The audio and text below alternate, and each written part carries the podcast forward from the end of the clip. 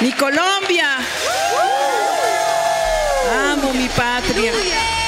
La amo con todo mi corazón.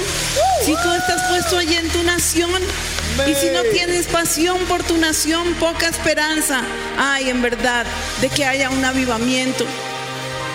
Yo, Ricardo dice, Pati es de sangre amarilla, azul y roja. Y sí, de verdad que sí. Me siento muy orgullosa de ser colombiana. Muy, muy orgullosa que Dios me haya hecho nacer en esta tierra preciosa, llena de riquezas y de bendición. Ayer con las preguntas y respuestas, y estaba hablando esta mañana con, con unos eh, hermanos, y yo les decía, ay, anoche estaba hablando con los hermanos de Inglaterra, y les decía que nosotros mismos estamos muy sorprendidos por la unción que descendió aquí para este Congreso. Lo hemos visto todo tan sencillo, tan fácil. Las palabras, este acto profético, las danzas, la predicación de cada uno que ha venido a dejar allí su alma en el púlpito y por ustedes. Y yo sé que es solamente la gloria de Dios. Yo sé que solamente la gloria del Señor. Él se ha querido manifestar de una manera muy especial para este Congreso 2022. Y bueno, Señor, yo te clamo en esta hora para que tú me regales esa palabra, pero mi mayor propósito es que mis hermanos salgan bendecidos. Mi mayor propósito, Señor, es que ellos lleven en su corazón la certeza de que tú eres ese Dios grande y poderoso. Que podamos entender los tiempos que estamos viviendo y que podamos ser mucho más efectivos en tus manos, sabiendo que si no estamos bajo tu unción, que si no estamos bajo tu gloria, entonces la espada se amolará y tendremos que hacer mucha más fuerza. Pero hoy venimos al herrero y te pedimos afila nuestra espada, Señor. Afílala. Que no tengamos que ejercer nada de fuerza, sino contar con que saldremos de aquí a vencer y no a ser vencidos. En el nombre de Cristo Jesús, pon tu palabra en nuestros corazones. Gracias te doy, Señor. Bueno, lo que yo quiero hablarles esta mañana, aleluya.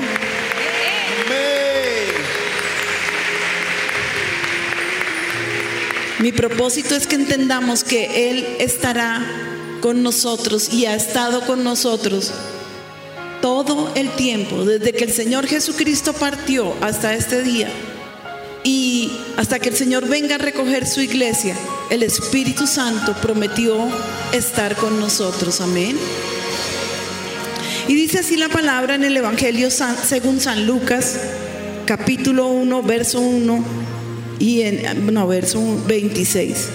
Dice, al sexto, mes el ángel Gabriel fue enviado por Dios a una ciudad de Galilea llamada Nazaret, a una virgen desposada con varón que se llamaba José de la casa de David, y el nombre de la virgen era María. Y entrando el, el ángel a donde ella estaba, dijo, salve, muy favorecida, el Señor es contigo, bendita tú entre las mujeres. Mas ella cuando le vio se turbó por sus palabras y pensaba, ¿qué salutación sería esta? ¿Qué salutación sería esta? Entonces el ángel le dijo, María, no temas, porque has hallado gracia delante de tu Dios. Y ahora concebirás en tu vientre y darás a luz un hijo y llamarás su nombre Jesús. Este será grande y será llamado Hijo del Altísimo. Y el Señor Dios le dará el trono de David su padre. Y reinará sobre la casa de Jacob para siempre. Y su reino, escúchalo bien, no tendrá fin. Dilo conmigo, el reino de Jesús no tendrá fin. Aleluya. Amén. Entonces, María dijo al ángel, ¿cómo será esto? Pues no conozco varón. Respondiendo el ángel le dijo, el Espíritu Santo vendrá sobre ti y el poder del Altísimo te cubrirá con su sombra, por lo cual el santo ser que nacerá será llamado Hijo de Dios. Amén y amén. Yo he querido comenzar mi, mi mensaje en esta tarde, mi desafío en esta tarde, con estos acontecimientos que llegaron sobre la tierra anunciando que el Hijo de Dios se despojaba de su gloria para venir a hacerse hombre, a hacerse como uno de nosotros. 100% hombre como si no fuera Dios y 100% Dios como si no fuera hombre. Se despojó de toda su gloria y todo aquello que le rodeaba, que es obviamente bendición. La palabra de Dios dice que todo fue hecho por Él y para Él. Y toda adoración y gloria que disfrutaba en el cielo fue hecha por Él y para Él. El unigénito Hijo de Dios, enviado sobre la tierra. Y sabes algo que ocurrió que yo estaba leyendo el Evangelio de San Lucas, desde el capítulo 1 y viendo cómo Lucas preparaba para Teófilo toda esa historia, dice, de lo que vimos, de lo, de lo que escuchamos y de lo que conocemos. Y quiso ponerla por orden para que él pudiera comprender cuál era la razón de este evangelio precioso. Y el más poderoso avivamiento que ha pisado esta tierra el más maravilloso avivamiento que podrá pisar esta tierra. El nacimiento del Hijo de Dios entre nosotros. El nacimiento del Mesías. El nacimiento del Rey de los Reyes y Señor. Pero sabes algo muy triste. La palabra de Dios dice que a los suyos vino, pero los suyos no le recibieron. A los suyos Vino a darles todo, pero ellos no quisieron recibirlo. Y solo me gustaría por un momentico que, bueno, si no quieres cerrar tus ojos, no lo hagas porque pues esto no se trata de mentalismo. Pero es que hay cosas que uno no puede visionar con los ojos abiertos, excepto el almuerzo que viene ahorita. Ese lo visionas con el estómago. Pero si por un momento pudiéramos entrar en ese plano y pudiéramos identificarnos con ese momento glorioso, entenderíamos que todo el cielo venía para eh, acompañar al Hijo de Dios, para venir sobre esta tierra. Y cosas sobrenaturales comenzaron a suceder. Unos seis meses antes había venido el Señor sobre Zacarías el sacerdote y él estaba en ese tiempo de que le tocaba ejercer el sacerdocio. Y entra el ángel y le habla. Y claro, Zacarías se turbó cuando lo vio. Y Zacarías le promete que su esposa Elizabeth tendrá un hijo. Pero le dijo, ¿cómo será esto? Si ya está vieja y estamos viejos y ella es estéril. Quiere decir que Zacarías no le creyó. Y por tanto el ángel lo dejó mudo. Pero la gente afuera estaba angustiada. ¿Qué le pasaría al sacerdote? Si el sacerdote moría dentro de ese lugar de las ofrendas, ese lugar santo, era porque Dios no había aceptado la ofrenda por el pecado. Pero no habían sonado las campanillas que estaban allí al borde de su manto. Y se demoraba y se tardaba. Pero cuando salió, todos entendieron que había tenido visión, pero estaba mudo. Y él llega a su casa y su esposa Elizabeth eh, recibe de parte de Dios ese embarazo. Y ella comienza a, a, exclamar y a decir, por fin se acordó Dios de su sierva. Por fin ha venido para quitar mi vergüenza. Porque en la época en que Jesús nació y estos eh, episodios acontecieron, no poder tener hijos era una vergüenza, porque era la forma como la mujer eh, podía sentirse orgullosa por criar hijos. Pero luego se le aparece el ángel, este mismo ángel a María, y le hace una salutación que ya, que ya se quedó aterrada, muy favorecida. Bendita tú entre las mujeres, porque Dios te ha escogido para que su Hijo, este santo ser, venga a la tierra. Y tú fuiste escogida para esto. Y la respuesta de María fue como la de Zacarías. Pero ¿cómo será esto? Si yo no tengo varón, no conozco varón. Pero no era porque no estuviera dispuesta, era lógico. Pero el, ángel le dice, el Espíritu de Dios vendrá sobre ti. Él vendrá y te cubrirá. Y entonces tú vas a criar allí en tu vientre este bebé. Y este, este hijo que tú tendrás se llamará Jesús. Mira cómo Dios sí nos pone nombres. Mira cómo el Señor escoge nuestros nombres. Juan. Y ahora está diciéndole que Jesús será su nombre. Y le dice que, bueno, que ella quedará en ese embarazo.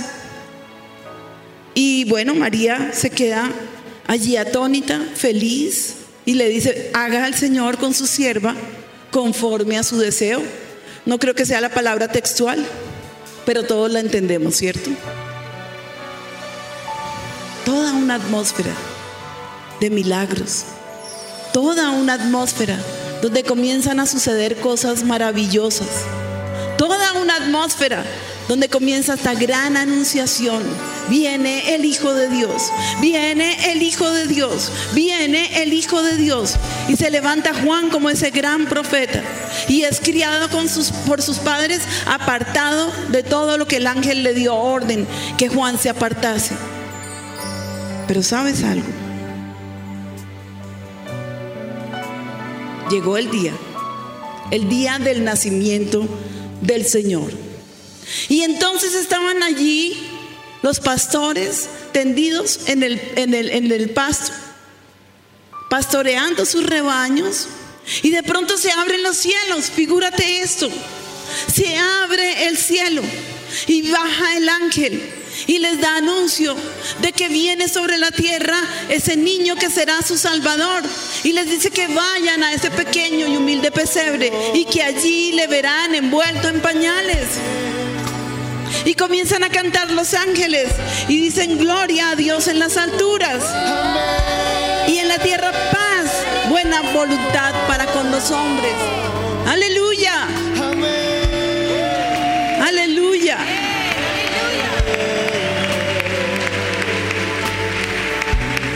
Son visitados los reyes magos. Y a ellos les es anunciado que viene el Salvador, que siguieran la estrella y donde la estrella se posara, allí se encontrarían al niño. Y cuando ellos entran para adorarle, se lo encuentran en ese humilde pesebre, envuelto en sus pañales, con su padre, con su madre y algunos animales que los calentaban. No hubo para el rey de reyes lugar en ningún aposento. No hubo para el rey de reyes y creo que ni lo quería. Un lugar excelente. Él no nació en una cuna de oro. Él no nació para ser criado como el principito. Él nació y vino para ser allí humillado por los hombres. Y venía con una sola misión. Y su único deseo es para salvación hasta el día de hoy y hasta que Él regrese por la iglesia. Y lo sabía muy bien. Él conocía muy bien lo que tenía que hacer. Allí comienzan los reyes a adorarle como solo un rey es digno de ser adorado, sacan sus presentes, oro, mirra, incienso, se pasan allí por un, tiempo admirándolo, por voz de Dios se vuelven por otro camino, porque Herodes quería matar al niño. Ya se había enterado Satanás que el niño estaba sobre la tierra. ¿Cómo no? Todo lo que viene de parte de Dios, Satanás se anticipa para poner allí tropiezo, para poner allí temor, para tratar de destruir la obra maravillosa del Señor. Pero no pudo. ¿Y sabes algo? No va a poder. No va a poder. Aleluya.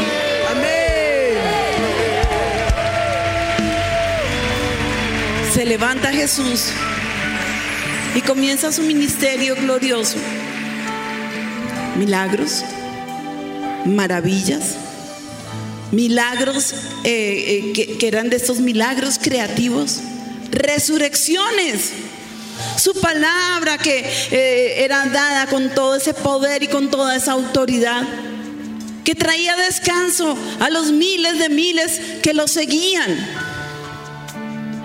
Y en ese poder maravilloso comienza también la persecución más encarnizada de estos fariseos y de estos hombres de la ley que lo aborrecían.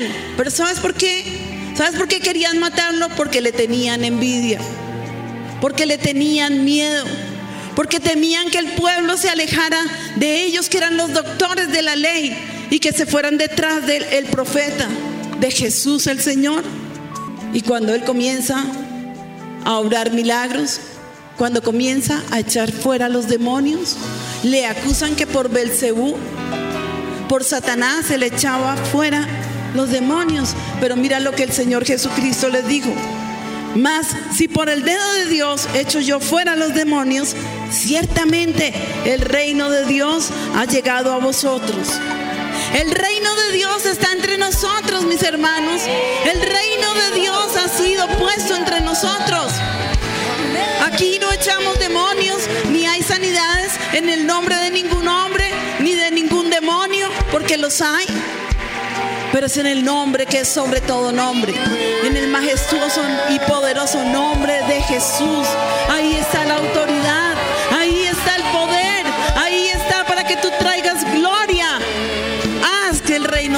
Dios se acerque a tu casa. Haz que el reino de Dios venga sobre tu iglesia. Y dile, Señor, y por favor, haz tu voluntad aquí en la tierra. O sea, conmigo, con mi iglesia, con mi generación, con los que me rodean, así como en el cielo. Haz tu voluntad, Señor. ¿Cómo necesita Dios hacernos entender su voluntad? Y decimos, sí, amén, aleluya, que venga su voluntad, pero que yo me voy por otro lado. Somos incapaces de obedecerle. Pero si aprendiéramos a humillarnos delante de... Por eso la adoración, a mí me dicen que si no exagero cuando levanto eh, tanto los brazos.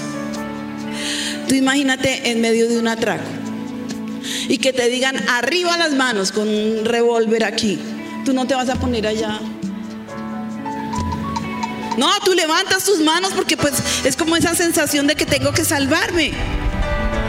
¿Y sabes qué se llama eso? Rendición. Te rindes al ladrón. Pero en este caso cuando le adoramos nos rendimos al Dios supremo de toda la tierra. Lo exaltamos y lo adoramos, lo alabamos y le decimos, tú eres el más grande Señor. No hay otro Dios como tú. No lo conozco, no lo misericordioso. Eres grande, Señor. En misericordia y tu poder cubre la tierra. Y ha sido el creador de lo que vemos y de lo que no vemos. Y de lo que existe y de lo que existirá. Que venga su reino entre nosotros. Y que se haga su voluntad aquí en la tierra, así como allá en el cielo.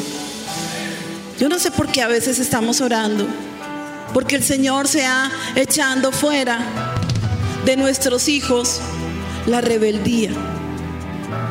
Y nosotros somos muy rebeldes, rebeldes con Dios. No sé por qué es que pretendemos orar y que el Señor eche fuera ese espíritu eh, donde están permitiendo que el aborto y no sé cuántas más cosas. Cuando vemos lo que pasa y nos quedamos callados. Estamos aceptando que el mundo venga a cambiarnos.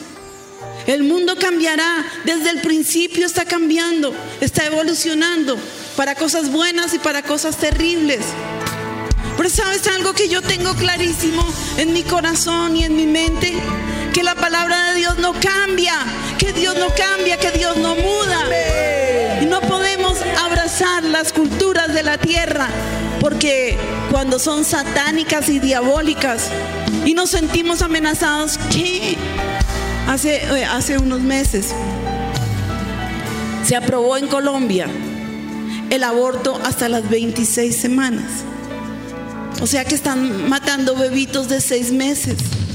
Un bebito de seis meses, y lo vimos a, pequeña escala, ya está formadito, ya tiene sus manos, ya chupa dedo, ya se emociona, su corazoncito le palpita desde el momento mismo de la concepción, ya tiene su corazoncito palpitándole. Y cuando entran esas máquinas diabólicas a sacarlos, a licuarlos, se ve la lucha del niño y empieza a gritar y a gritar allí en el vientre de la mamá y a esconderse para que esa máquina diabólica no lo alcance. Y nos quedamos callados.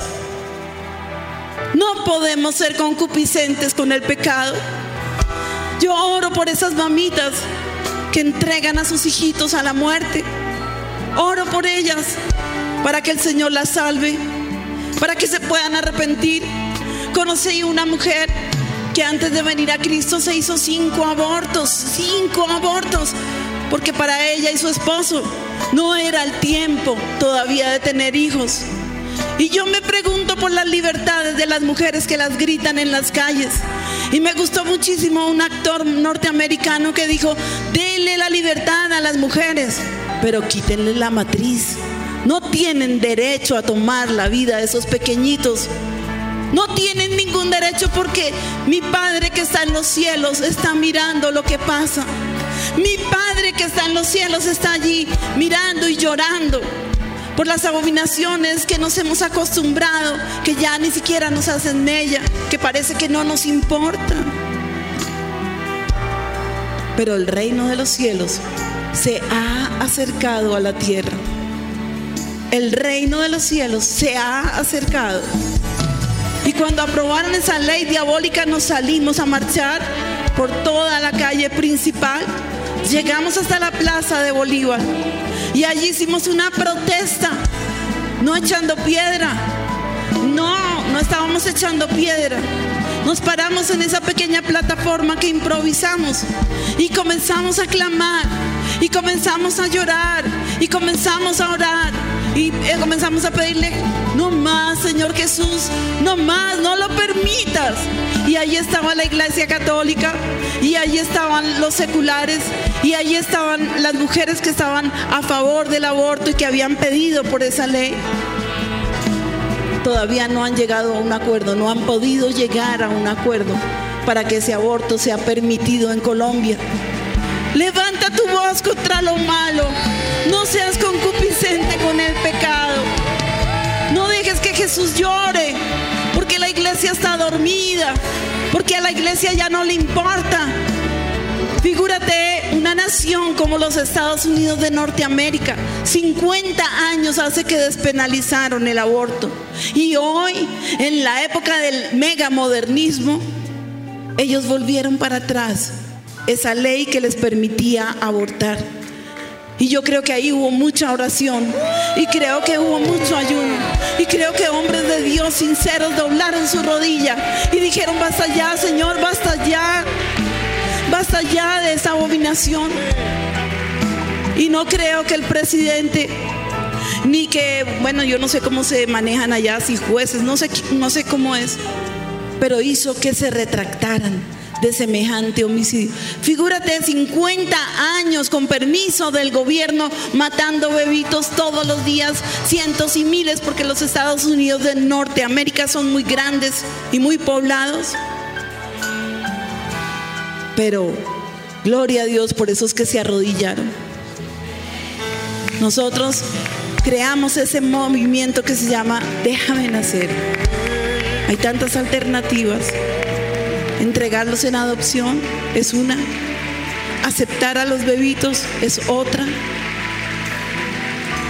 hay muchas maneras. La única que no podemos aceptar es la muerte. Pero ¿sabes qué?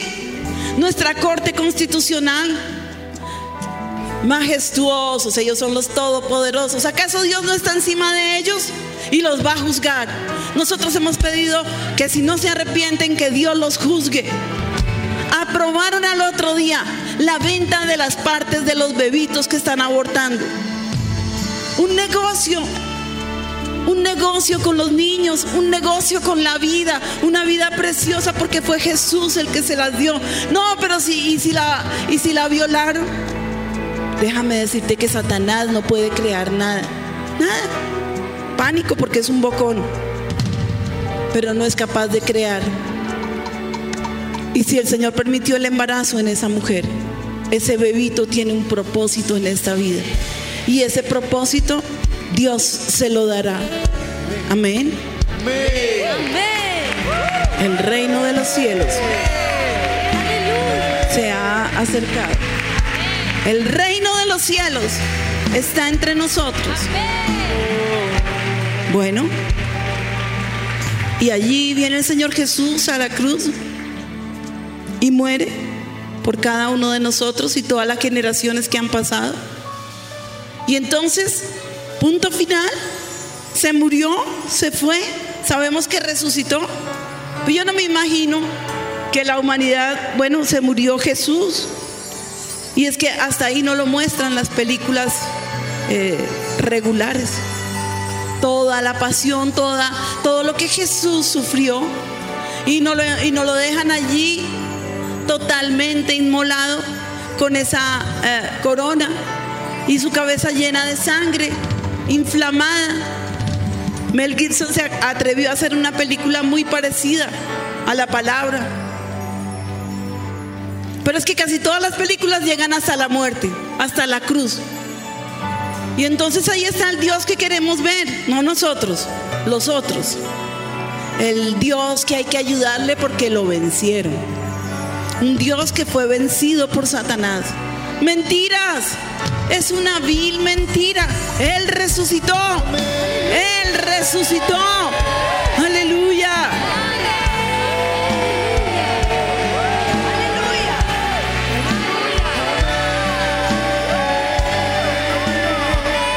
¿Y qué dijo el, el, Señor Jesús cuando ya se iba?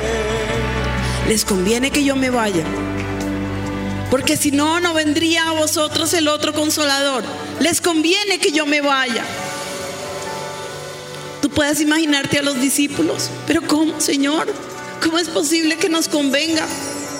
Y otros muchos estaban esperando que apareciera ese rey victorioso, que pusiera la espada contra Roma, que acabara ese despotismo. Pero el Señor Jesucristo no vino a eso. El vino fue para traer salvación, perdón de pecados, sanidad, milagros. Y qué curioso, tan poquito tiempo que estuvo haciendo esa labor sobre la tierra. Pero han pasado 2022 años desde que se fue y aquí está la iglesia del Señor. Y aquí estamos parados en sus promesas. Y aquí estamos parados. Porque Él, porque Él lo dijo. Porque Él dio su vida por nosotros. Porque Él es, nosotros somos. Nosotros estuvimos allá en la tumba cuando fuimos a Israel. Y es tan emocionante cuando tú encuentras allá en esa pequeña puerta que hicieron. Y pues no saben si esa realmente es la tumba o no. Para mí sí. Bueno, para mí. Soy muy ignorante, pero pues yo, yo sí creí que ahí estaba la tumba. Y cuando dicen la puerta, Él resucitó. ¿Cómo es que dice la, la inscripción? Él no está aquí. Él no está aquí, Él resucitó. ¿Sabes algo? La tumba de otros dioses está aquí entre nosotros en la tierra. Buda, bueno, y todos esos, eh, sus tumbas están aquí. Pero en la tumba de Jesús no hay nadie, porque Él resucitó. Jesús resucitó. Jesús resucitó.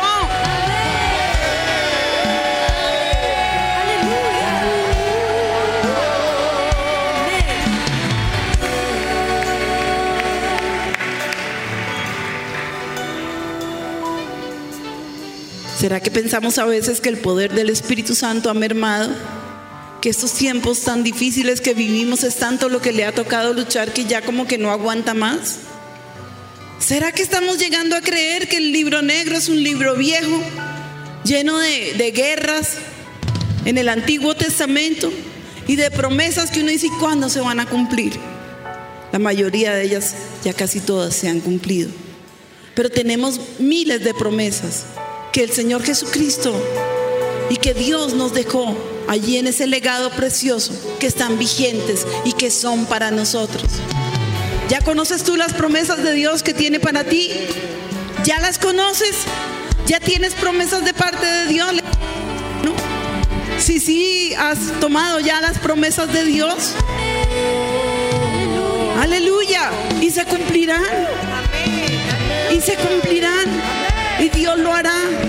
Dios no se mueve en el tiempo como nosotros. Él no tiene afán. Él jamás está apresurado. Nunca. Esta reunión, Él la planeó antes de la fundación del mundo. Lo que va a pasar en tu país, Él lo planeó antes de la fundación del mundo. Venezuela se pregunta, ¿por qué estando tan cerquita a Colombia no ha venido un avivamiento? Vendrá. Él no tiene afán, pero vendrá. Y ese avivamiento sacudirá a nuestra nación hermana, a nuestra nación vecina. Aleluya. Vendrá. Claro que vendrá. Han venido y han surgido muchos avivamientos por toda la historia de la iglesia sobre la tierra. Mi esposo es un erudito en esa materia. Él se dedicó a investigar desde la iglesia, desde que la iglesia era una sola hasta este tiempo, todos los avivamientos que han existido. Y déjame decirte que en cada generación ha surgido avivamiento en la tierra. Dios no quiere que creas que se olvidó de nosotros. Dios no quiere que creas que está en silencio. Tampoco quiere que creas que está impotente. Que las fuerzas de las tinieblas han crecido tanto que Él ya no tiene para qué pelear. No creas que le pasa como al alcalde de Nueva York, que son tantas las ratas que hay debajo ahí en Broadway, que ya ellos se vencieron, dijeron no hay nada que hacer, lo único sería quemarlas, pero tendríamos que quemar la ciudad. Está plagado de demonios este mundo. Pero el Señor sopla, en un soplo los acaba, los destruye. En un solo soplo, en un solo momento. El Señor acabará con las tinieblas, pero ahora estamos en esa lucha, la lucha del cielo contra el infierno.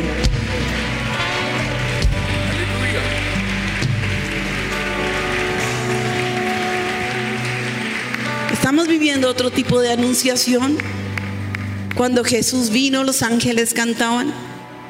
Yo le pregunté, le dije al doctor Motesi ayer, con todo respeto, doctor Motesi, le dije, yo creo que el Señor está a la puerta.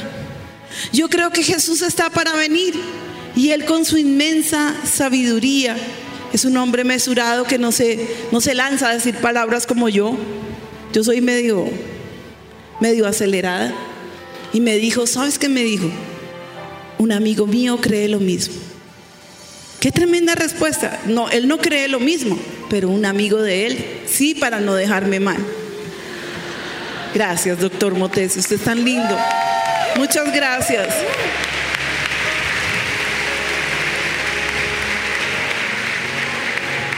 Pero yo voy a decirte lo que yo siento. No estoy interpretando, no me quiero convertir en una secta, vaticinando que el, Señor Jesucristo vendrá tal día y a tal hora, porque solamente el Padre conoce ese tiempo.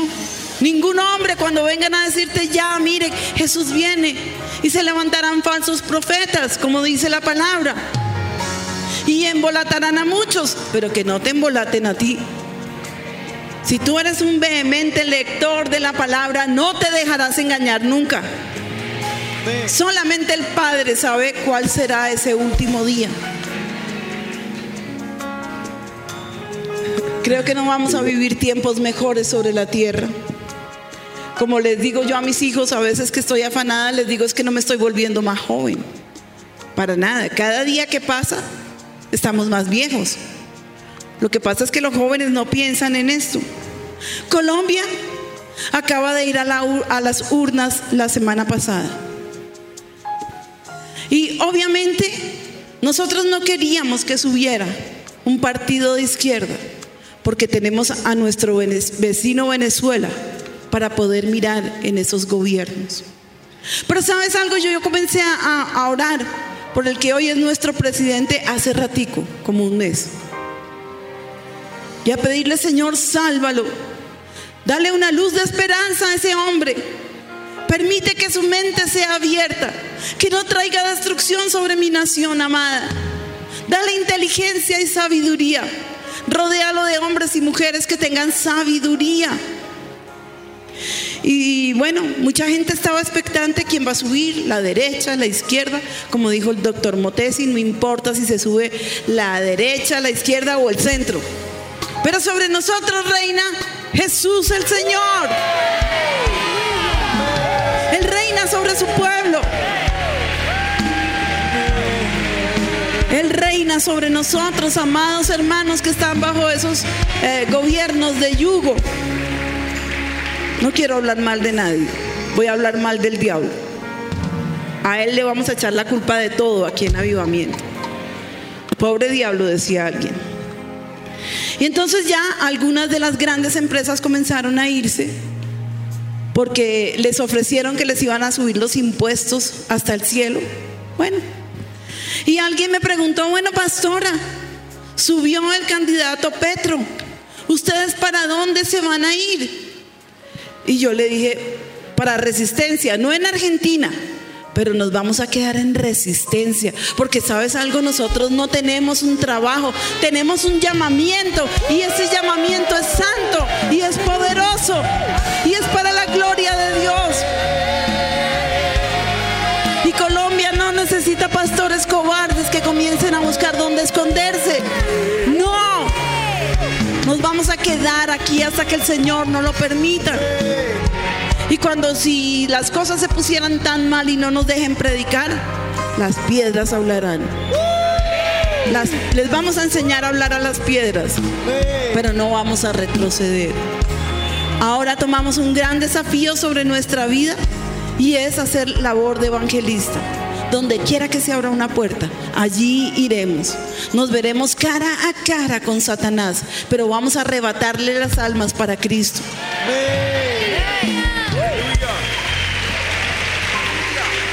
Si nosotros nos ponemos a creer en las noticias del diario, de la televisión, ahora en internet, ¿sabes que no tendríamos esperanza?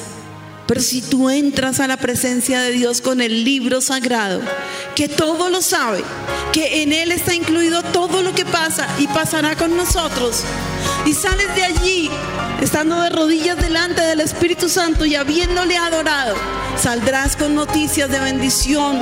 Él, no te dirá, vengan aquí tus planes, sino olvídate de tus planes y acepta los míos y vamos juntos a conquistar esta tierra. Vamos juntos a conquistar esta tierra. Amén.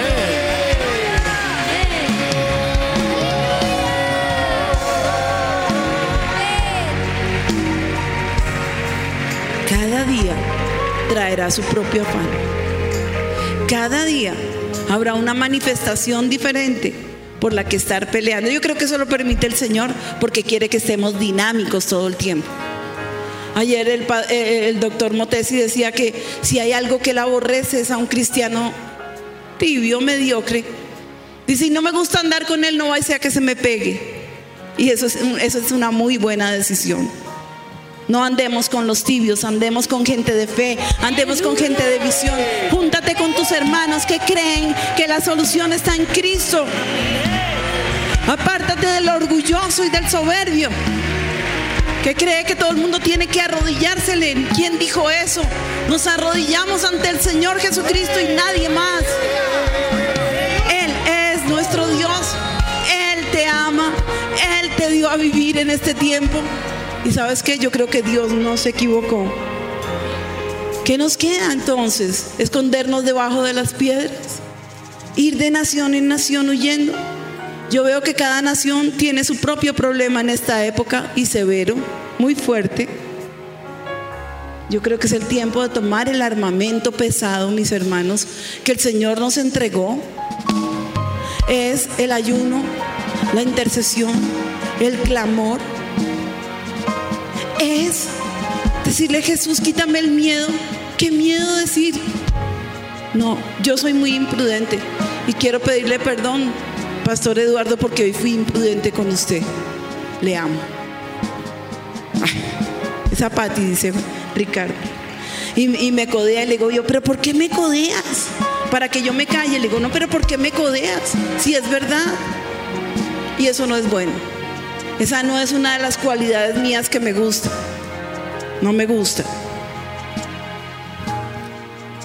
Cuando el Señor llegó a ejercer su ministerio en esta tierra, no podía haber un peor gobierno que el de César.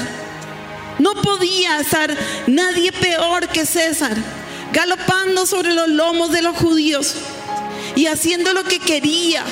Y era un hombre promiscuo, perverso. Bueno, tenía todas las cualidades del infierno, perfecto para el infierno. Y el Señor Jesucristo, el Señor Jesucristo no sabía ¿Acaso él no sabía que venía a enfrentarse a este mundo? ¿Y él se fue a nacer en Roma? No, no, él nació allí en su pueblo y nunca tuvo por, estuvo por enterado, ni le importó lo que pasaba con César. Nunca. Cuando le prohibieron predicar, le dijo, les dijo, ve y dile a esa zorra. Ay, eso como me gustó, porque yo soy así. Ve y dile a esa zorra. Nadie va a callar a Jesús. Y como somos sus hijos, nadie tiene por qué callarte. No salgas con alevosía, sal con la palabra de Dios en tu corazón. Ve y enfrenta las tinieblas con el poder de Dios. Recuerda que nuestra lucha no es contra carne ni contra sangre. No mires en un hombre a tu enemigo, mira a Satanás sobre ese hombre.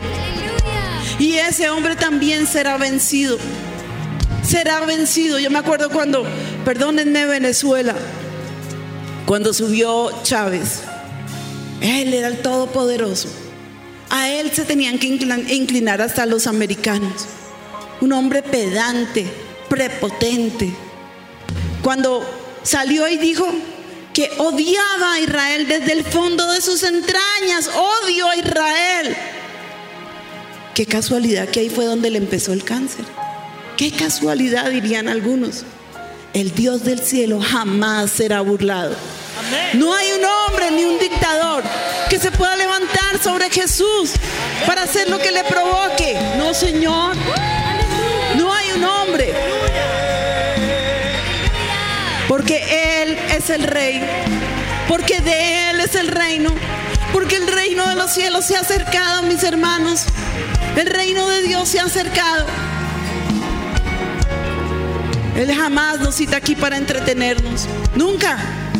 Él tiene planes de vida eterna con cada uno de nosotros. Amén. Amén.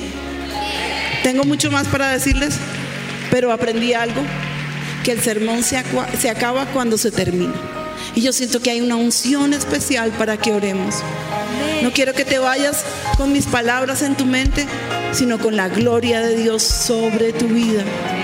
Yo vi ese congreso como un congreso del amor de Dios para cada uno de nosotros. Un congreso donde pude ver el amor de Jesús derramado en cada predicación. Juan Sebastián, mi esposo, el doctor Motesi. Y yo no los quiero despedir con un golpe de espada, los quiero despedir con amor. Con amor, con amor sincero, les voy a pedir un favor. Ustedes que han venido, que han gozado y que se han deleitado con nuestros congresos, con nuestra nación, porque es linda. Oren por Colombia, por favor. Oren mucho por Colombia. Ayúdenos a orar para que seamos sabios. Ayúdenos a orar para que este nuevo gobierno se convierta a Cristo. Sería, como decimos en Colombia, la tapa de la olla. O sea, el punto final. Un gobierno izquierdista convertido a Cristo. Pero yo lo creo. ¿Por qué no? Dios lo puede hacer. Dios puede hacer lo que tú quieres que Él haga. Quiero contarte un pequeño testimonio. Quiero una cámara en, allí en, la cámara de cuerdas. Yo le había pedido, no paren de, tocar, eso está muy lindo. Le había pedido al Señor desde que yo era el ejemplar más gracioso que eh, tenía la iglesia porque yo tocaba la pandereta y cantaba. Cuando inauguramos la iglesia se me acercó un hermano, escuche esto, eh, eh, doctor Motesi, a ver si es justo. Me dijo, ay hermana, usted canta muy feo. No habían más voces, era lo que había. Y yo dije, pues, pues feo, ¿no? Gloria a Dios porque me toca cantar. Y sabes, yo le decía, Señor, yo quiero una orquesta hermosa. Yo quiero, Señor, que tú me regales esa, e, ese, ese grupo de, de cuerdas. Amo el violonchelo. Creo que un violonchelo y un piano pueden hacer melodías hermosas y todos nuestros músicos son profesionales y los amo con todo mi corazón, especialmente bajo y batería, los amo. Se ríen, se ríen. es que a veces se le va la mano y yo empiezo. Y la gente ya me con, uy, la pastora lo está. Pero sabes, y le había pedido al Señor porque me diera un grupo de cuerdas de esos que para mí suenan celestiales, decía yo. Y resulta que hace como un año, un año exactamente, yo jamás veo noticias un sábado porque como que es eh, el resumen de las noticias de, de toda la semana. Y qué pereza. Y estaba contestando unos mails. Y de pronto, como tenía el televisor prendido, estaba una señora del noticiero de los más importantes de Colombia entrevistando a un venezolano que tocaba el violonchelo y estaba tirado en la calle tocando el violonchelo. Y él le contaba cómo él era uno de los creadores de una de las sinfónicas de Venezuela. Había tanto dinero en Venezuela que no había una sinfónica, sino cinco. Y él había ayudado a formar la última. Y le estaba contando a esta mujer que había viajado por todo el mundo con la Orquesta Filarmónica Simón Bolívar de Venezuela. Cuando yo escuché, le dijo que si podía tocar una pieza, que si podía tocar algo. Y comienza este joven a tocar el violonchelo. Perdón, más abajito, porque aquí es él. Se me paró el pelo. Paré la noticia, la devolví y cuando lo escuché yo no lo podía creer. Pusieron su nombre allí, Carlos Eraú. Y le dije a mi secretaria, desentiérreme este muchacho, por favor. ¿Cómo va a ser posible que todo ese talento esté tirado en la calle, aguantando hambre y viviendo en una situación terrible? Cuando había viajado por el mundo entero. Pero él siempre creyó que su nación iba a cambiar. Se quedó hasta lo último. Me lo consiguieron. ¿Dónde estás, Carlos?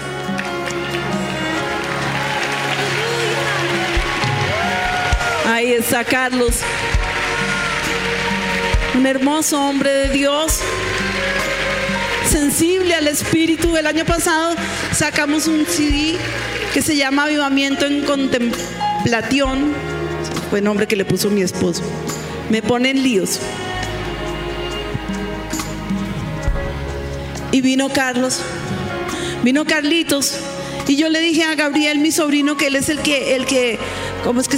O sea, es el que hace toda la música de las canciones, es un, es un durisísimo. Claro, con toda la orquesta, toda la orquesta opina, le apoyan. Pero le dije, Gabrielito, coge a este joven. Primero revísale su presente, su pasado y su porvenir. No, no, no. Revisa que y mira a ver eh, si él quiere venir a estar con nosotros. Le hacemos una entrevista. Me dijo, listo, Tita, porque él me dice Tita, porque es sobrino de Ricardo. y vino y me dijo, Tita, grabamos el CD que mi Tito quería. Y en un solo día este muchacho se puso, tocó todas las melodías y eso que están tocando es parte de ese disco. Es tan hermoso, está ahí en internet, lo pueden bajar gratuitamente. Es que Avivamiento no quiere cobrar por nada de lo que hace porque de gracia recibimos y de gracia estamos dando avivamiento en contemplatio. Carlitos me ha formado esa banda que yo quería. Hoy tenemos y ya teníamos unas niñas maravillosas que tocaban la viola, el violín y el violonchelo. Ah, escuchen eso.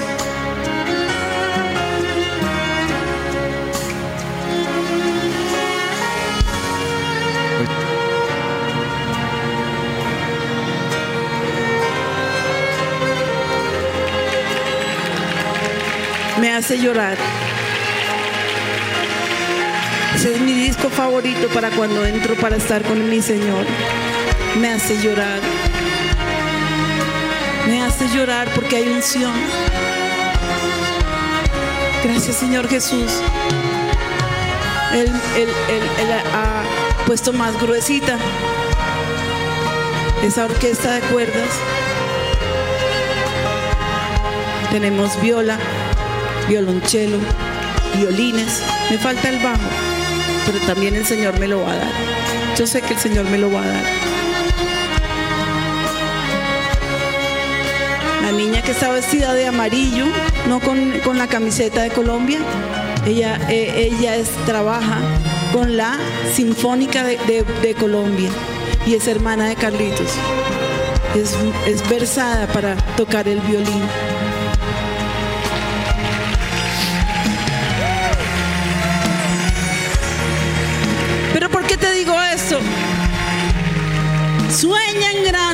Sueña, sueña. Dale, dale alas a tus sueños. Algo tan sencillo dirás tú, pero Dios me lo regaló, yo se lo pedí, yo le clamé por esto. Y hoy después de no sé cuántos años, Dios me lo regaló. Y son un adorno para la adoración, para el rey son un adorno espectacular a mi juicio. ¿Qué le has pedido al Señor que no te ha entregado? Mira, va a venir. ¿Qué le has pedido a Jesús que aún no ha llegado? ¿Y tú qué le has pedido a Jesús? ¿Y tú? ¿Y cada uno de ustedes qué le han pedido al Señor y que no ha llegado?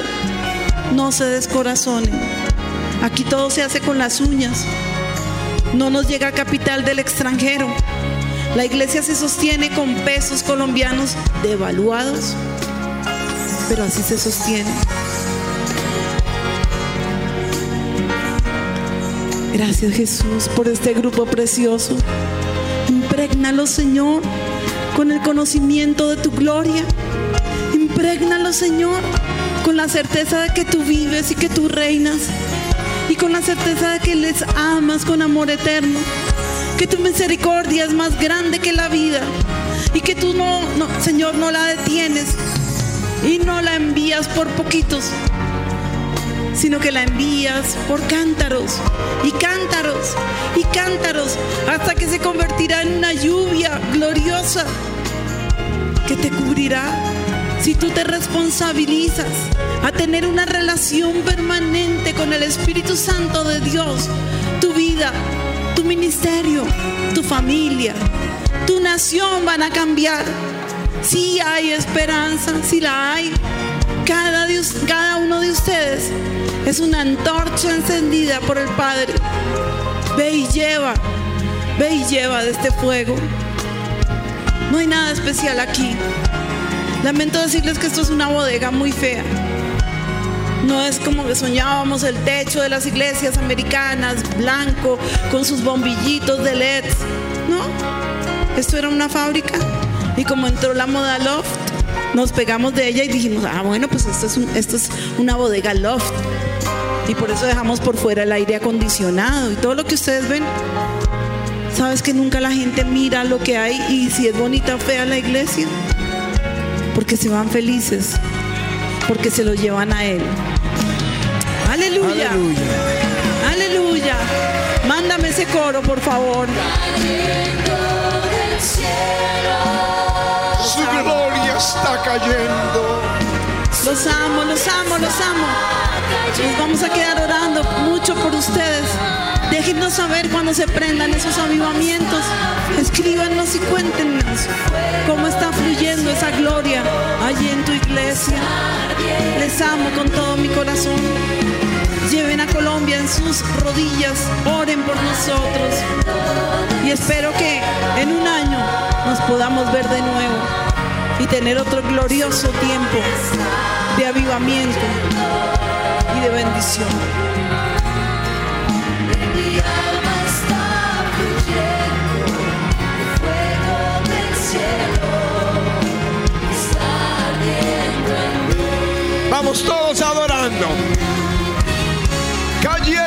cielo.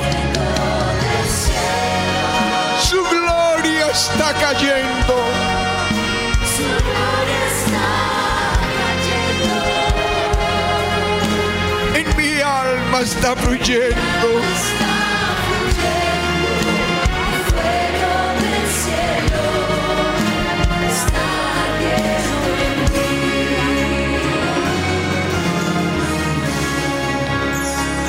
Yo te ruego, Señor, el mejor vino caiga ahora sobre tus hijos. Luego recojan de cada ojera, aseguren que le entreguen su manilla de, de Congreso 2022. Padre, te ruego que hoy sobre tu pueblo, sobre tus hijitos, caiga esta gloria tuya en el nombre de Jesús.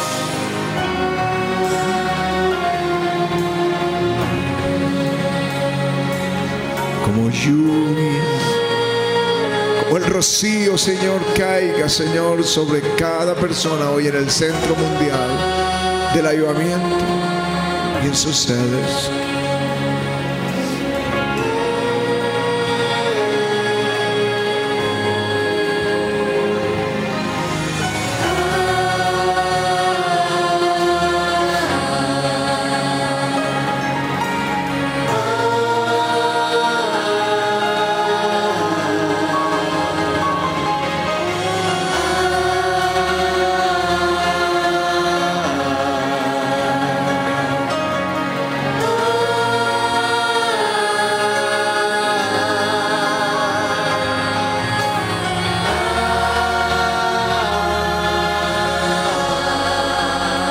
El Señor.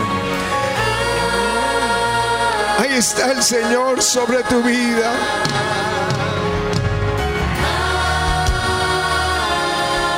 El Señor te dice, lo que tú crees que no puedes, yo sí puedo. Yo sí puedo.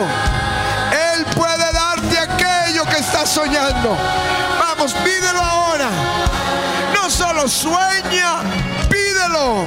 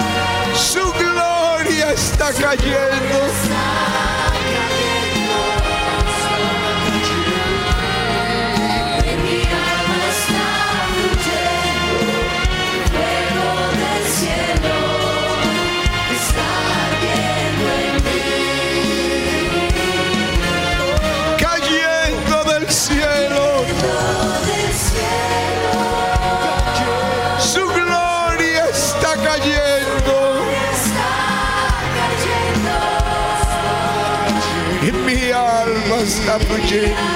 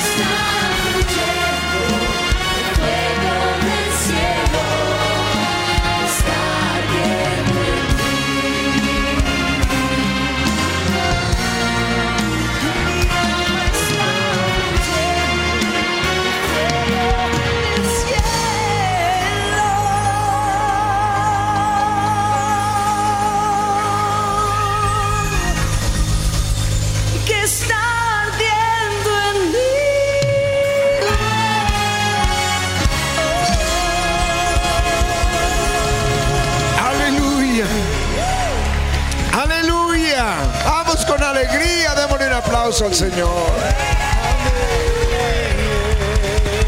Esto fue lo que vi. Te vi entrando a tu iglesia, pastor.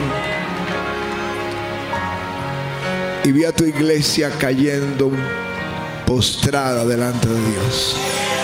Hay una unción que ha caído sobre tu vida. Tal vez no lo sabes, no te das cuenta. Como cuando te aplicas perfume, loción. A los minutos ni te acuerdas. Tú ni siquiera sientes el olor, pero las personas a tu alrededor van a sentir el aroma del Espíritu Santo. Espero que me cuenten, que nos escriban, porque les digo, van a entrar a la iglesia, van a entrar a los servicios y la gloria, la gloria va a estar cayendo. La gloria La gloria va a estar cayendo. La gloria va a estar cayendo.